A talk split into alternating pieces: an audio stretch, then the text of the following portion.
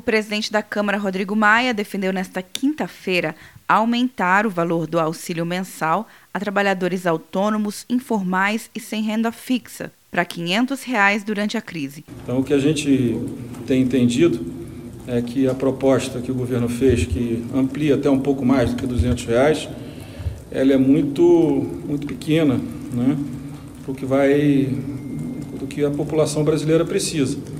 Ah, o que está se construindo é um valor na ordem de 500 reais, é o que o parlamento está trabalhando o valor consta de um projeto de lei que deve ser votado pela Câmara nesta quinta-feira. O governo já havia anunciado o pagamento de 200 reais e considerou elevar para 300 reais. Na quarta-feira, o presidente Bolsonaro alertou para um possível caos na economia devido a decisões de alguns governadores de estado de restringirem a circulação de pessoas. O que estão fazendo no Brasil alguns poucos governadores e alguns poucos prefeitos é um crime. Eles estão arrebentando com o Brasil estão destruindo empregos. E aqueles caras que falam, ah, a economia é menos importante do que a vida. Cara pálida, não dissocie uma coisa de outra.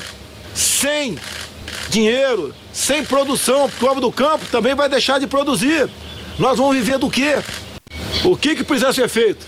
Botar esse povo para trabalhar, preservar os idosos, preservar aqueles que têm problema de saúde.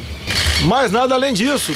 Ontem, governadores se reuniram em teleconferência e convidaram o presidente da Câmara, Rodrigo Maia. Apenas o governador do Distrito Federal, Ibanez Rocha, não participou. Em conjunto, os governadores decidiram manter as medidas de restrição para a circulação de pessoas. Quer um ano sem mensalidade para passar direto em pedágios e estacionamentos? Peça a Veloy agora e dê tchau para as filas. Você ativa a tag, adiciona veículos, controla tudo pelo aplicativo e não paga mensalidade por um ano. Por tempo limitado. Não perca. Veloy. Piscou, passou. De Brasília, Luciana Castro.